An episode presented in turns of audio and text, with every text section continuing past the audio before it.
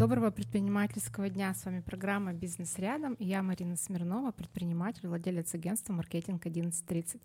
«Бизнес рядом» — это проект для предпринимателей и руководителей, для тех, кто развивает бизнес каждый день, принимает решения, идет вперед. Сегодня мы поговорим о рынке облигаций, как выйти на IPO и узнаем истории клиентов, которые успешно это сделали. Сегодня у меня гость из Москвы Константин Цехмистренко — директор управления корпоративных финансов Ива Партнерс. Компания с 1995 года работает во всех сегментах финансового рынка, формирует успешные решения для корпоративных и частных клиентов. Константин, добрый день. Здравствуйте. Рада вас видеть снова в этой студии. Надеюсь, сегодня мы с вами раскроем новые темы и вы расскажете новости.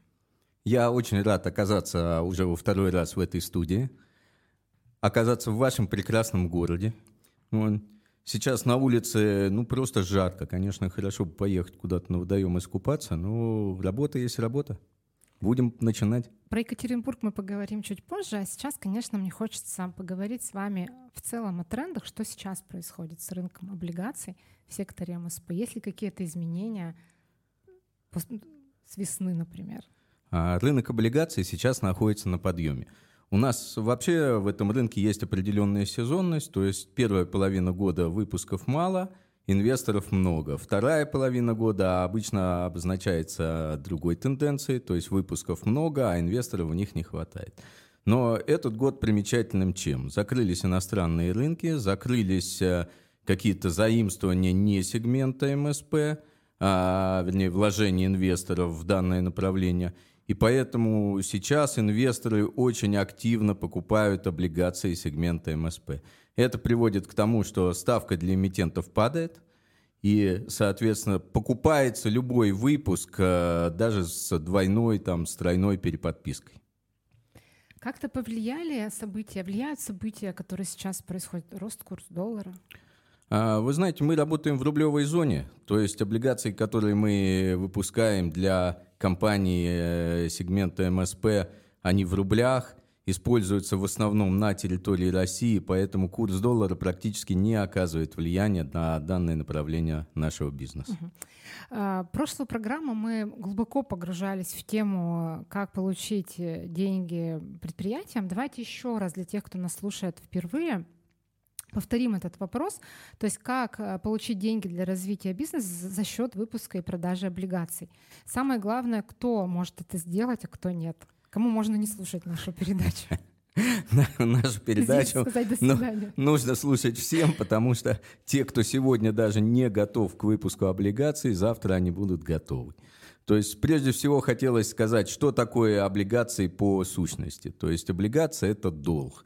Это такой же долг, как банковское кредитование, как привлечение э, денег на краудлендинговых или краудфандинговых площадках.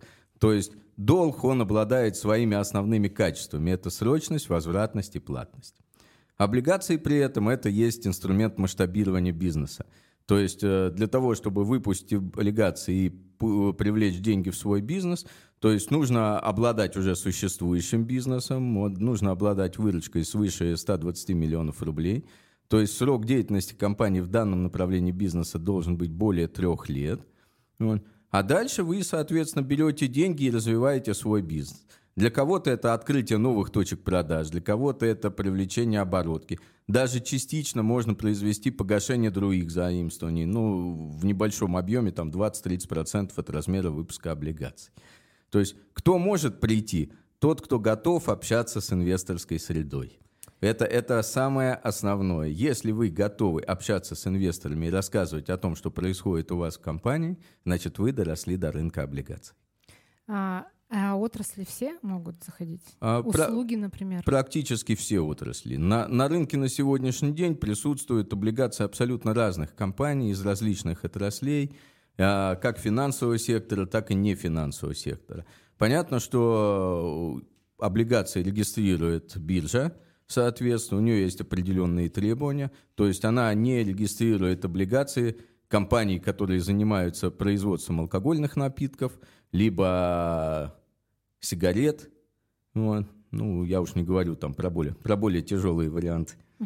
А как вот вы считаете, если это все так классно и прекрасно, почему предприниматели многие даже не знают о, таком, о таких возможностях или идут неохотно. А, вы знаете, Марина, э, этот продукт очень мало известен. Очень мало. Я считаю, что недостаточная информативность идет из различных источников по данному продукту. И поэтому вот лично я занимаюсь тем, что я провожу ликбез среди предпринимателей, как выйти на рынок публичного долга. Что надо сделать именно для выпуска облигаций, как это сделать и так далее. Я езжу по различным городам России, читаю там лекции, встречаюсь с э, сообществом потенциальных эмитентов и рассказываю, рассказываю, рассказываю. Но при этом что хочу сказать. Мы, конечно, поговорим о инопроме чуть позже, но я вот приехал в Екатеринбург э, именно для участия в выставке «Инопром». Это крупнейшая промышленная выставка Западной Сибири. Вот, и проходя по этой выставке, я вижу стенды различных областей, и в большинстве этих областей присутствует мой эмитент. То есть практически и в Нижнем Новгороде, и в э, Екатеринбурге, и в э, Краснодаре, ну и в других областях, то есть есть эмитенты. Уже даже ты подходишь на этот стенд, начинаешь общаться с людьми, и уже ты можешь привести примеры из их региона. Ну, то есть везде свои люди уже.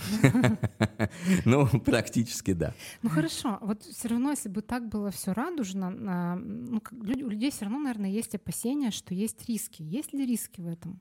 Для эмитента облигаций вы имеете в виду? Вы знаете, риски есть в любой деятельности. Когда ты привлекаешь любой долг, тебе его надо отдавать. Тут э, с облигациями никто ничего нового не придумал. Ты привлек деньги на определенный срок по определенным условиям, и, соответственно, в конечном итоге тебе нужно их отдать. Но здесь есть ключевая особенность, что параметры выпуска облигаций определяет сама компания, то есть сам эмитент. Она определяет, на какой срок она выпускает облигации, по какой ставке купона – то есть, как часто она будет этот купон платить и какой будет этот купон. То есть, если вы, так сказать, на входе определили сами параметры, то по прошествии там двух или трех лет, собственно, ну, вы должны ответить за свои слова. Да, но взамен этого вы получаете деньги без залогов, без поручительств, на срок 3-5 лет, что является достаточно интересными условиями. Да, хотелось бы порекомендовать слушателям пройти по ссылке, которую мы прикрепим, послушать предыдущую программу, где Константин как раз очень подробно об этом рассказывал. А мне хочется задать вопрос про клиентов, про ваших. Вот да, потому что всегда лучше воспринимаются какие-то образные истории, как вот в них истории успеха. Расскажите, и если есть истории неуспеха. Вы знаете, у нас в основном истории успеха. То есть за последний год работы мы зарегистрировали и продали 10 выпусков облигаций – на 8 клиентов на сумму 2 миллиарда 100 миллионов рублей. И провели, кроме выпусков облигаций, два IPO для компаний малой капитализации. Еще на сумму ну, порядка 300 миллионов рублей. Вот. Про историю успеха, ну, поскольку я нахожусь в Екатеринбурге, я хочу прежде всего рассказать про компанию Reynolds. Это производственная компания, завод по э, водоподготовке, водоочистке – в общем-то, B2B модель, все, что связано с водой для промышленных предприятий. Вот сегодня у них на стенде очень интересная там инсталляция поставлена, там несколько пробирок. То есть первая пробирка как нефть, а последняя, когда она проходит через их оборудование, то это уже кристально чистая вода, которую можно пить. И э, данной компании мы выпустили два выпуска облигаций по 100 миллионов рублей, которые они, соответственно, используют для расширения и развития своего производства. Также компания Реатор, химическая компания, которая делает химические лаборатории для фармацевтических производств. Она тоже представлена сегодня на выставке. И мы сделали и продали выпуск на 200 миллионов рублей. Ну, ну, они очень довольны. Из Нижегородской области племзавод «Пушкинская». Вот это молочное животноводство, это коровы, роботизированная ферма, где роботы и кормят, и доят, и убирают. Вот. Мы тоже сделали им а, дебютный выпуск 375 миллионов рублей. Ну, все выпуски, которые я называю, мы их продали. Сейчас у нас вот продать просто нечего. Сейчас новые выпуски находятся на московской бирже в стадии регистрации. А вообще долго а. вот этот период ожидания? Ну, смотрите, когда у вас дебют, то есть вы выпускаете первый выпуск, для вас это новое дело. Вы должны перестроить э, внутреннюю финансовую службу, вы должны вообще подготовиться, научиться общаться с инвесторами, и этот период занимает примерно 4-6 месяцев. Ну, в общем-то, не более получения кредита в банке, только по количеству документов и количеству действий гораздо меньше. А потом, извините, беззалоговые деньги. Угу. Вот. А когда вы приходите за вторым выпуском, ну, на сегодняшний день это примерно полтора-два месяца, и выпуск, соответственно, можно продавать. Хорошо, вы привели примеры производств, да, таких, а, а вот все-таки сфера услуг есть? А, сфера услуг у нас есть лизинговая компания Соби Лизинг из Краснодара, которая выпустила уже два выпуска облигаций. Причем первый выпуск мы им продали в феврале, а второй выпуск уже в июне. То есть они с февраля по июнь сделали достаточно большой скачок своих финансов и смогли уже выйти на новый выпуск. Сфера услуг, ну, больше все-таки я люблю работать с производственными компаниями. То есть производство для меня как бы вот более важно. То есть производство там всегда что-то создается и созидается. Ну, получается, а. вы лично а, и ваши сотрудники, вы погружаетесь, да, в конечно, это производство? Конечно. Как там? Конечно. Коровы? Растут. Конечно. На, на этапе подготовки мы, соответственно, погружаемся в производство, мы смотрим, как это работает, мы оцениваем финансы. И самое главное для нас задача это не просто зарегистрировать выпуск облигаций, это задача его продать, чтобы эмитент получил деньги, так сказать, использовал их на те цели, которые он обозначил, когда приходил к нам, приходил на московскую биржу. Вот. И чтобы компания научилась за этот срок, вот 4-6 месяцев, работать с инвесторами – и чтобы она научилась раскрывать правильную информацию о своей деятельности, потому что у эмитента облигаций появляется обяз обязанность раскрывать информацию в Центре раскрытия коммерческой информации, то есть в интерфаксе, о всем, что связано с облигациями. А что значит научиться работать с инвесторами? К ним какой-то подход особый нужен? Или, или кроме вот этой информационной составляющей? А вы знаете, инвест-сообщество, оно достаточно выросло за этот год. Сейчас примерно у нас 25 тысяч инвесторов – они, кроме того, что они там разрозненные, сейчас они уже собрались в ассоциацию владельцев облигаций. Это компания, которая достаточно сильно помогает нам на облигационном рынке. Она помогает прежде всего тем, что не дает расслабляться. То есть она так же, как и мы, так же, как и рейтинговое агентство и биржа, она анализирует эмитента, она анализирует ее аудиторскую компанию, она смотрит ее финансы. И если вот те те агенты инфраструктуры, которых я назвал ранее, они что-то просмотрели, то ассоциация владельцев облигаций никогда ничего не просмотрит. Потому что это их деньги, они ими рискуют, они покупатели облигаций. А эмитент облигаций, естественно, он должен научиться взаимодействовать с этим сообществом – он должен не просто, так сказать, вот теперь вести свою деятельность, он должен рассказывать о себе, он должен показывать свои успехи. Это в конечном итоге влияет на цену его бумаг. Ну, то есть пиар это какой-то. Фактически да? это пиар, да. Угу. Ну, то есть, получается, он работает не со всеми, не с конкретными инвесторами, людьми, да, а вот с этими сообществами, правильно я понимаю? Он работает с этими сообществами, он работает с различными пиар-агентствами, которые вы представляете тут для того, чтобы те дальше доносили правильную информацию до э, этих сообществ. Ну, он работает с нами, чтобы мы также доносили до сообществ. То есть инвестор должен поверить и вложить деньги в компанию. Хорошо. А были ли у вас такие истории, кстати, не помню, задавала ли я в прошлый раз этот вопрос, когда к вам обращалась компания э, за вашими услугами, но она была неблагонадежной, и вы ей отказали? Ой, такие это не то, что история, а это то, что называется воронкой продаж – и таких компаний их очень много. Ну почему, То например, есть... что там они, мошенники или кто? Или что ну, такое? смотрите, значит, если э, вот как я делю все компании, которые приходят ко мне с желанием выпустить облигации, или даже те, к которым я дошел для того, чтобы выпустить их облигации. Значит, есть компании, которые никогда не выпустят облигации, во всяком случае при том менталитете собственника, который есть. То есть, например, компания, имеющая там, ну, совершенно небольшой капитал, там 10 тысяч рублей – и активы баланса там, ну не знаю, там 100 миллионов, да, хочет выпустить облигации там на 5 миллиардов. Причем, ну я понимаю, что это предпринимательская вера, что компания вот так оценивает сама себя или собственник э, компании так оценивает ее. Но при этом э, есть четкие финансовые показатели, есть понимание, сколько на какой баланс можно выпустить облигации. Потому что облигации – это фактически деньги под баланс. Это не под залог, не под там, поручительство, а именно под то, что есть баланс. И если люди, они вот слепо верят в то, что их баланс там при 100 миллионах рублей, он там тянет на там, 10 миллиардов – но не дойдут до выпуска облигаций. Они ну, будут ну, всем есть... ходить и доказывать. Это прожекты. Угу, это прожекты. Да, да. Потом, а, кто еще не дойдет до выпуска облигаций? Различные стартапы. То есть у него есть идея, но нет как бы денег. Я еще раз хочу повториться, что правила листинга, например, московской биржи, говорят о следующем, что компания должна работать более трех лет – выпуск, э, ой, э, выручка должна быть более 120 миллионов рублей, и выпуск не может быть менее 50 миллионов рублей. Это вообще основывается на 209 федеральном законе о малых и средних предприятиях. Вот. Если это стартап, он пока должен подрасти, у него должна появиться выручка, он должен начать как бы нормально работать, и когда он достигнет вот этих показателей, он может переходить на облигационный рынок. Есть другой тип компаний. Они просто не готовы к выпуску облигаций сегодня. Например, в силу закона они не делали обязательный аудит. То есть нужно сделать аудит. У них нет рейтинга, у них, э, со, соответственно, нужно сделать рейтинг в одном из четырех российских рейтинговых агентств.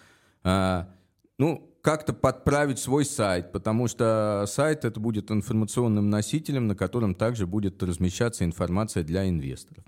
Вот. А есть компании, которые уже сегодня готовы к выпуску облигаций. Но сразу хочу сказать, это не промышленный сектор, в основном это финансовый сектор. Это компании микрофинансовые либо лизинговые компании. Они зачастую уже приходят и с рейтингом, и с аудитом, и, соответственно, с сайтом, и с другими, как я говорю, погонами, которые позволяют им прямо сразу начать процесс организации выпуска облигаций.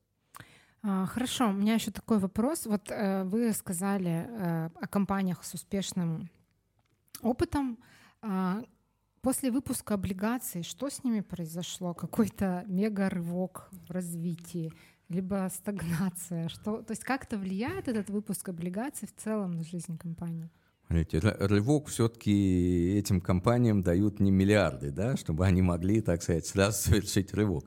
То есть э, это просто другой тип финансирования, такой же, как и банковское финансирование, такой же, как э, привлечение денежных средств там, на какой-то договорной основе от юридических лиц, либо от физических лиц. То есть они получили источник к новому типу финансирования. Ну. И это финансирование можно масштабировать. То есть как только они получили деньги, их, что называется, освоили в том направлении, в котором они заявляли при приходе на облигационный рынок – у них появился экономический эффект в балансе, то есть у них выросла выручка, у них выросла прибыль, соответственно. Это, скажем, не рывок, а органический рост.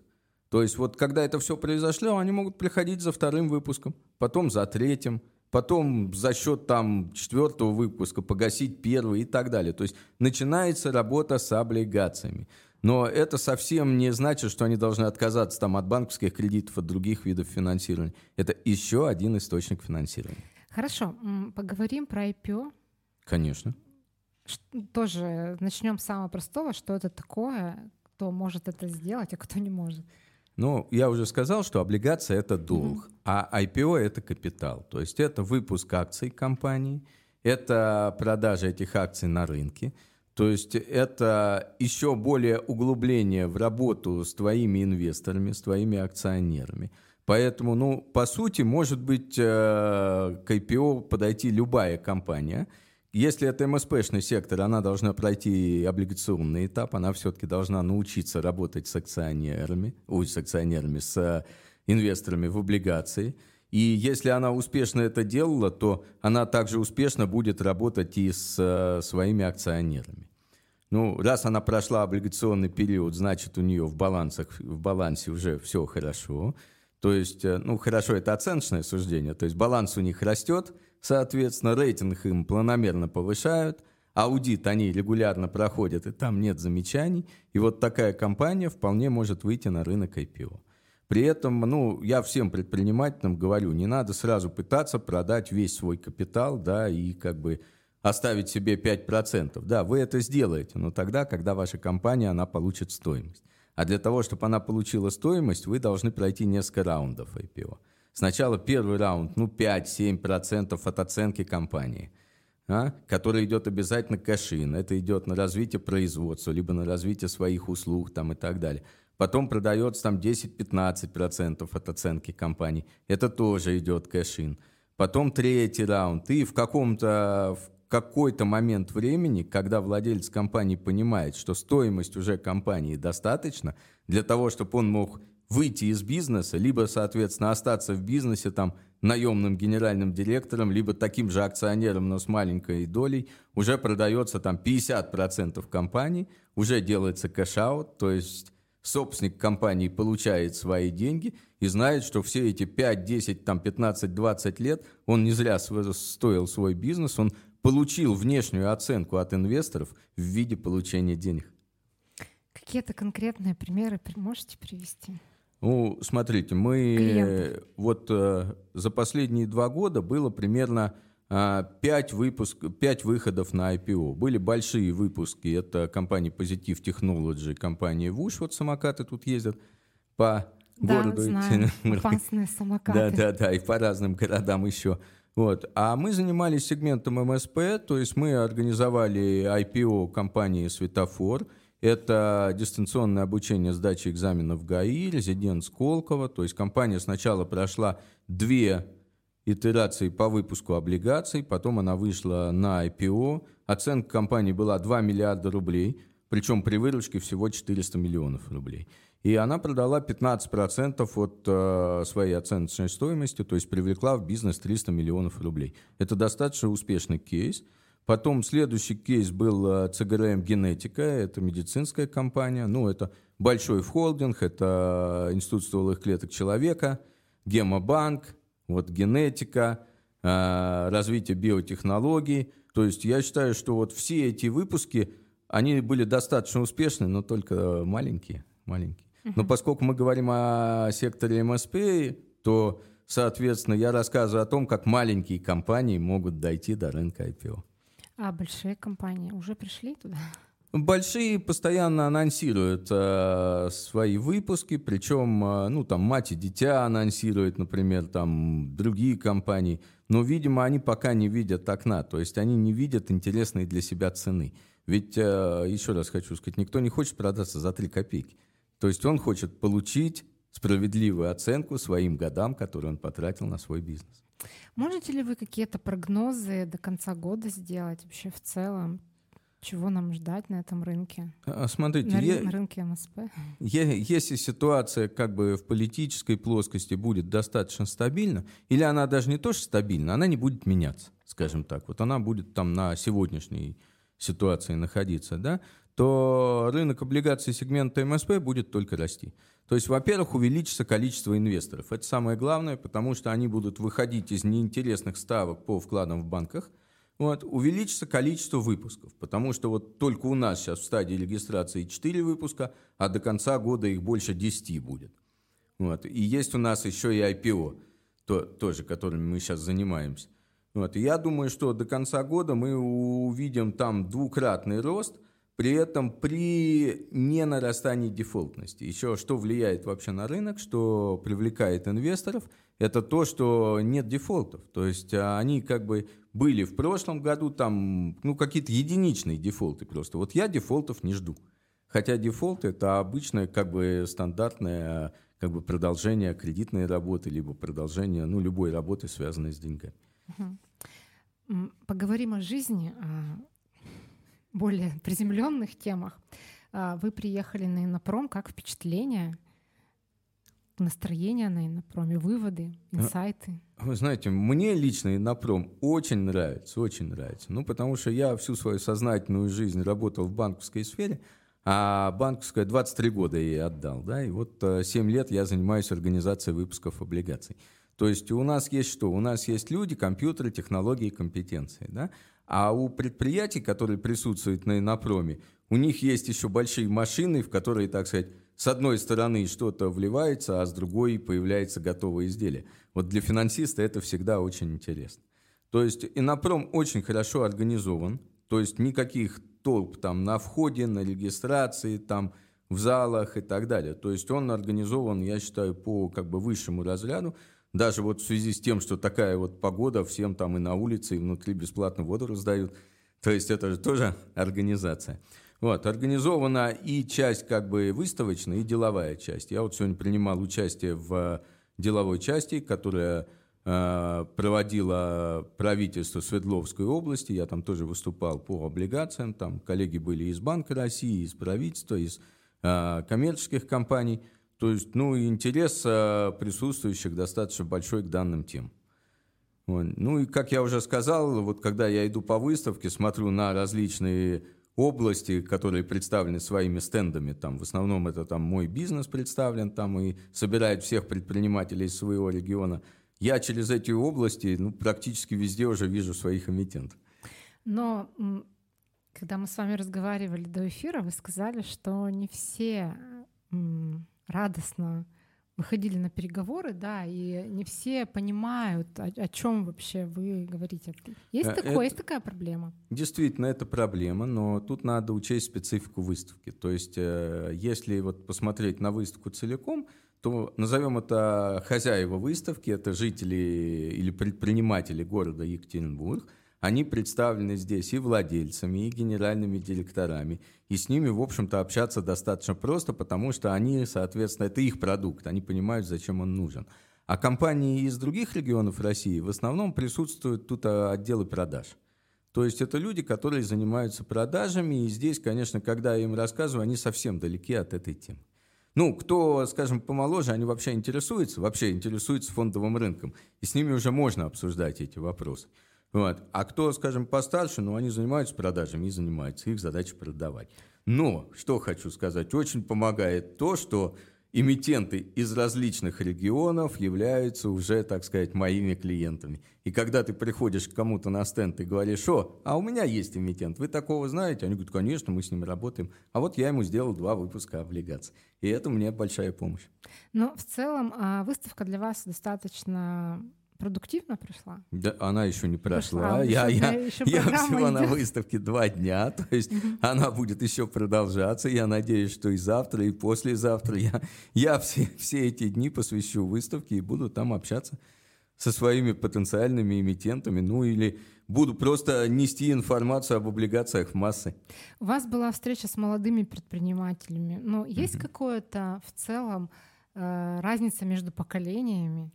И их отношениям к фондовому рынку? Ну, вот сегодня я этого не увидел, потому что дело в том, что э, когда как бы начиналась вот эта вот сессия с молодыми предпринимателями, там действительно было, ну, по моей оценке, вот там по одежде, по разговорам, там владельцев компании и так далее, а к моменту моего выступления, ну, наверное, их осталось только половина, потому что все-таки, ну, нельзя их прибыть к месту, они приехали на выставку, они тоже там деловые контракты, подписания там и так далее. И они, они в общем-то, поуходили. Хотя я там кричал с места, не уходите, не уходите. Самое интересное еще не услышал. У вас еще выступления будут? Ну, до, должно быть завтра угу. еще. Та, там, э, ну, пока решается вопрос, потому что все зависит от количества спикеров. Угу. Хорошо, а чисто визуально, чисто внешне, что-то вам запомнилось на выставке? Может быть, какой-то супертехнологичный стенд или необычное решение? Вот эмоционально что-то впечатлило? Смотрите, меня всегда привлекает техника. И стенды, на которых расположена техника, они, собственно, мне всегда очень нравятся. Но что прежде всего бросилось в глаза, что кроме наших с вами соотечественников, очень много китайцев, вот просто очень много, которые стоят своими стендами, которые предлагают высокотехнологичные решения, особенно в автомобильной отрасли, и у них все, все на аккумуляторах. Все, все. Двигатель внутреннего сгорания для китайцев, я думаю, там ушел в далекое прошлое. То есть они стремятся вперед. Вот. Ну и точно так же в других отраслях они тоже присутствуют. Это и счетчики, и газоанализаторы, и какие-то там промышленные решения. Они тоже там присутствуют. Есть большая делегация из Белоруссии. Тоже стоит несколько их стендов, и они тоже предлагают различные совершенно решения для ну, разных отраслей нашей промышленности. Вот. А техника, конечно, бросилась в глаза. Там стоят машины с колесами выше моего роста, вот, которые у нас работают на севере. Вот. Я, как человек, который люблю, чтобы мои клиенты друг с другом работали, я сразу все нафотографировал, всем разослал, кто вот у нас там компания Сибавтотранс, она отсыпает площадки для нефтяных вышек, там вот отправил им эти фотографии с машинами. Может, купят что? Хорошо, про Инопром понятно. А у меня в целом вопрос про Екатеринбург. Вы уже не первый раз здесь, много раз бывали. В этот приезд э, что-то вас удивило, что-то запомнилось? Кроме жары. Вы знаете, я вот пока вижу Екатеринбург в основном из окна автомобиля, и меня спасает только то, что, так сказать, я, я бывал тут ранее, и что-то я уже знаю. Но из окна автомобиля, вот вчера у меня была очень интересная экскурсия. Я про проехал по городу так 20-30 минут. Мне рассказали про там здания исторические, которые присутствуют в городе. Красивый, интересный город. Ну, рекомендую посетить музеи. У нас прекрасные есть локации. Обязательно посетить. Ну, если время останется, обязательно посещу. А, у нас программа подходит к концу, и э, традиционно от гостя пожелания нашим слушателям. Да, слушателям я хочу пожелать следующее. Не бойтесь ничего нового. Потому что зачастую, когда мы даже приходим с вопросом, там, вот э, занимаемся облигациями, отвечают, где мы, а где облигация, а что это такое, а как это. Так вот, не бойтесь пробовать. Только когда вы попробуете, вы узнаете, что вам это понравилось. Пока вы, так сказать, не попробовали, вы можете только там сопереживать, думать и так далее. Как говорят, да, лучше пожалеть о содеянном, чем всю жизнь потом сокрушаться о том, что ты этого не сделал. Приходите на рынок биржевых облигаций. На этом программа наша заканчивается. Константин, я вас благодарю за интересный и содержательный рассказ. Спасибо, Марина. Спасибо, уважаемые слушатели. А со всеми я прощаюсь до следующей недели. Не забывайте подписываться на наш телеграм-канал. Найти нас очень просто. Подкаст «Бизнес рядом». Буду рада всех видеть. До новых встреч.